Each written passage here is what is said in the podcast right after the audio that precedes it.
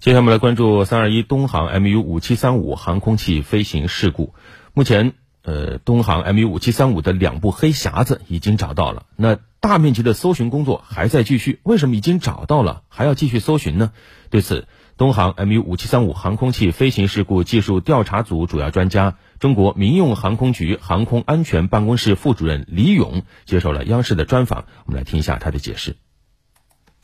呃，残骸的对我们。事故调查来说也是相当的重要，啊，因为我们收集到的残骸，我们会记录下它的位置，啊，然后呢，我们会制作残骸的分布图，那这个残骸的分布图，呃，它会有助于我们理解飞机在落地时候的一个姿态，包括一个撞击的角度，而且撞击之后的一些这个啊残骸的一个方向，这是我们呃残骸的第一个作用。那残骸的第二个作用的话，它事实上可以呃隐藏有一些可能我们重要的。对于我们分析事故调查的原因的一个证据，呃，譬如说我们的一些操纵面，是吧？我们通过残骸的话，呃，可以分析出一些操纵面的位置，这就有助于我们理解当时飞机发生的一些事儿啊，和我们将来的飞行数据记录器的记录的数据进行数据和实物的比对。呃，这次的话，包括还有发动机，比如说我们呃也可以在残骸里面搜寻到一些发动机功率的证据，呃，当然这些都有前提，也就是这些残骸呃并没有完全的被破坏掉。那在这起事故当中的话，呃，目前我们掌握的情况来说，残骸的话应该是分布是比较呃琐碎的，也就是撞击比较猛烈，是吧？现在是搜寻到了三万多件，呃，但是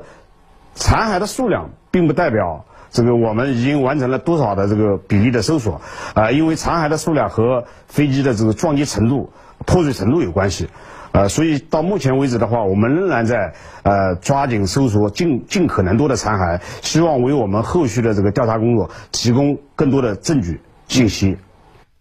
另外呢，李勇还介绍，目前的两部黑匣子已经送到了专业的实验室，正在开展相应的译码工作。正常来说，黑匣子的译码工作呢，只需要插上电源，接入专用的译码设备，就可以下载数据进行解压并且读取。如果说黑匣子完好的话，整个过程大概只需要三到四个小时。但是目前呢两部黑匣子的破损程度都比较严重，所以说目前来看，译码工作所需要的时间还是难以估计。那大家也关注。整起事故的原因调查到底需要多少时间呢？李勇介绍，航空器事故调查是一项非常复杂的系统工程，需要从飞机的试航维修、飞行运行、空中交通管制、天气环境等多个方面开展深入全面的分析，才能慢慢的抽丝剥茧，必要时还要组织大量的实验验证工作来验证设想。通常来说，国际上一起典型的运输航空事故调查。往往需要长达两年以上。